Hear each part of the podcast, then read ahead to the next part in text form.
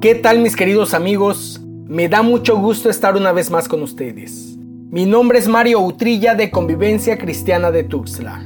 Hoy les invito a que juntos estudiemos esta cápsula de vida que nombré Sama el Valiente. Hace unos años, para ser preciso en el 2019, escribí una serie de cuatro cápsulas de vida que titulé El Dios de los Valientes. Y en estos días me di a la tarea de escuchar nuevamente toda la serie cápsula tras cápsula. Quizá te parezca absurdo o tonto mi siguiente comentario, pero en verdad considero que cada cápsula salió del corazón de Dios. Sí, ya sé que yo las escribí, pero también reconozco que mi sabiduría no alcanza para tanto.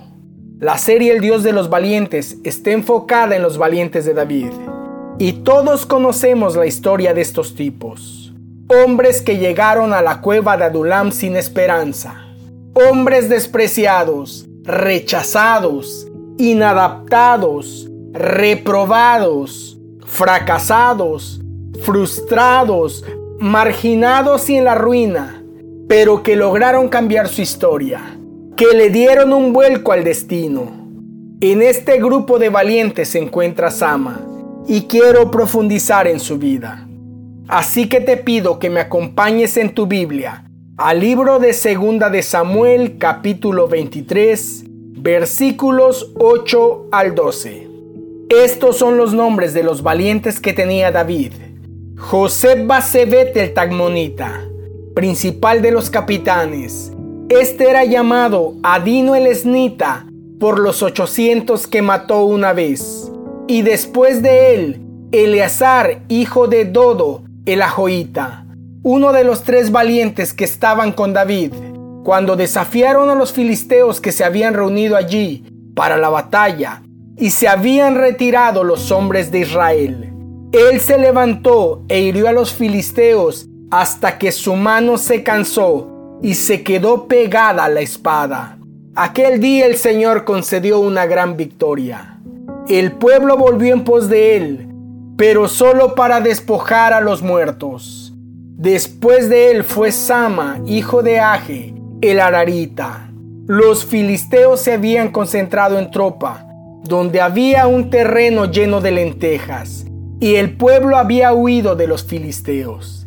Pero él se puso en medio del terreno, lo defendió e hirió a los filisteos, y el Señor le concedió una gran victoria.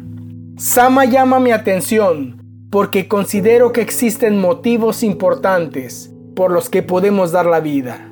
Los hijos, los padres, los hermanos, el cónyuge, los nietos o un buen amigo. Pero un terreno de lentejas. Y pensé en qué tan desgraciada debió haber sido la vida de Sama para quedarse a pelear por un campo de lentejas. ¿Por qué estaba dispuesto a morir por ello? Así que me puse a investigar minuciosamente acerca de Sama. Cabe mencionar que no encontré más sobre su vida de lo que podemos leer en estas líneas, pero en mi curiosidad descubrí el significado bíblico etimológico del nombre Sama, y déjame comentártelo como simple dato o conocimiento general. Sama proviene del hebreo shamach, que significa horror, desolación y pérdida. Y entendí que esa debió haber sido la condición de Sama. Un hombre con una vida de horror, de desolación y pérdida. Donde no le importaba lo que sucediera. Donde podía arriesgar todo porque ya no le quedaba nada. Donde morir cuando ya estaba muerto en vida era lo mejor que le podía suceder. Pero también entendí que muchas veces necesitamos de estas situaciones en que la cuña aprieta. Necesitamos de un torniquete que corta la circulación y asfixia para sacar lo mejor de nosotros y comenzar a luchar. Si esa es tu situación este día, si en este momento no le encuentras sentido a tu vida, no le ves arreglo a tu matrimonio, si estás teniendo conflictos con tus hijos, Déjame decirte que Dios puede cambiar tu destino. Si hoy te plantas firme y te quedas a pelear. Si huyes, vas a huir toda tu vida. Quizás Sam había huido toda su vida. Quizá no quedarse a enfrentar lo había hundido en la más profunda y cruel desolación, pérdida y horror, tal como el significado de su nombre. Sama el cobarde, Sama el arruinado. Pero sabías que en algunas ocasiones lo mejor que nos puede suceder es tocar el fondo, porque ya no hay nada más para abajo. Lo que sigue, si existe la voluntad, es tomar impulso e ir hacia arriba, comenzar a patalear sin nada que perder, pero con todo por ganar. Sam había huido año tras año, pero ese día se quedó a pelear. Quizá meditó en el trabajo que había costado cosechar unas lentejas, arar la tierra, barbechar, sembrar la semilla, regar, cuidarla, cultivarla, trabajar de sol a sol y a veces bajo la lluvia, y dejar que le robaran todo? ¿Te has puesto a pensar en el trabajo que cuesta tener un buen matrimonio y dejar que te lo roben? ¿Cuánto costaron tus hijos? ¿Y dejar que te los roben? Párate y pelea por ellos. Pelea por el amor de Dios. Mario, es que no les puedo decir nada porque se enojan. Tú eres su padre o su madre. Enfréntalos antes que sea demasiado tarde. Un hombre me comentó que existía alejamiento entre él y su esposa y añadió que ella se quedaba en el celular hasta altas horas de la noche e incluso la madrugada, y que además lo hacía en la sala para no interrumpir su sueño. Yo le pregunté, ¿sabes qué hace a esas horas? A lo que respondió, vendiendo sus productos en línea. Oye, ¿y no has considerado que puede estar haciendo otras cosas? Sí lo he pensado, pero tengo miedo decírselo, porque se va a molestar, me respondió. Mira, ese matrimonio terminó en divorcio, tal como lo imaginaste. Ella se fue con otro hombre por no enfrentar la situación. A veces vamos más allá de la piedad y decimos, yo solo voy a orar.